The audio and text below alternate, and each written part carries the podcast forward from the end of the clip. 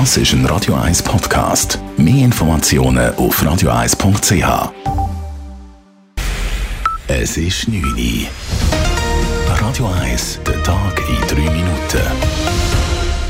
Mit dem Marco Huber. Im Rahmen der 1. Mai-Demonstrationen ist ein Demonstrant schwer verletzt worden. Dies trübe die Schlussbilanz, die die Stadtpolizei Zürich nach dem Einsatz anlässlich des Tages der Arbeit gezogen hat, sagt Sprecherin Judith Hödel ein Demonstrant, der offenbar schwere Verletzungen im Gesicht äh, erlitten hat und da hat müssen ärztliche Obhut gegeben werden. Es ist aber im Moment noch völlig unklar, wie und wo er sich die Verletzungen zugezogen hat und das ist jetzt auch Gegenstand von den Ermittlungen von der Kantonspolizei Zürich. Ein weiterer Demonstrant habe sich an der Hand verletzt, als er über einen Zaun klettern wollte. Insgesamt verzeichnete die Zürcher Stadtpolizei 19 Festnahmen und über 400 Wegweisungen.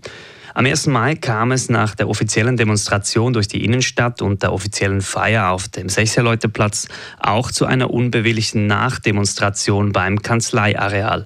Diese konnte dann aber durch die Stadtpolizei aufgelöst werden. Wir bleiben bei der Stadtpolizei Zürich. Diese hat im vergangenen Jahr mehr als 900.000 Ordnungsbußen verteilt. Dadurch wurden 61 Millionen Franken eingenommen. Das sind 1,4 Millionen Franken mehr als noch im Vorjahr. Zugenommen haben vor allem Bußen bei Geschwindigkeitsverstößen. Bei den Parkbußen wurde nur eine kleine Veränderung festgestellt. Diese haben im Gegensatz zum Vorjahr leicht abgenommen. Ein Nein zum Covid-19-Gesetz würde die Handlungsfähigkeit des Bundes bei einer erneuten Pandemie einschränken. Das sagt Gesundheitsminister Alain Berset. Am 18. Juni stimmt die Schweizer Stimmbevölkerung über die Verlängerung des Covid-Gesetzes bis Mitte 2024 ab.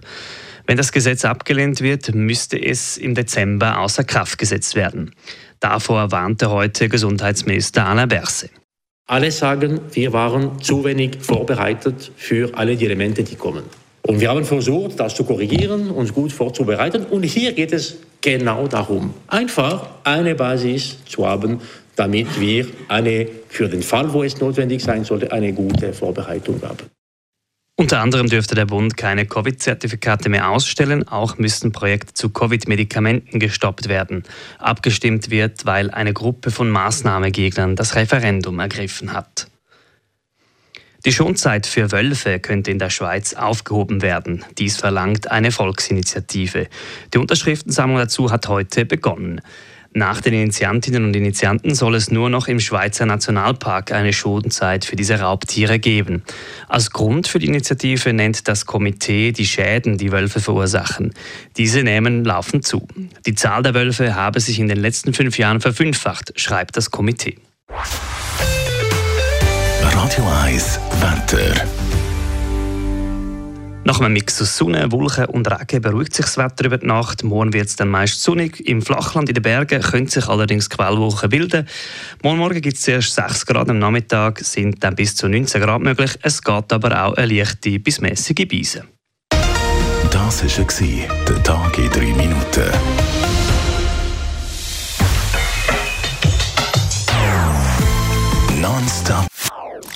Das ist ein Radio 1 Podcast. Mehr Informationen auf radio1.ch.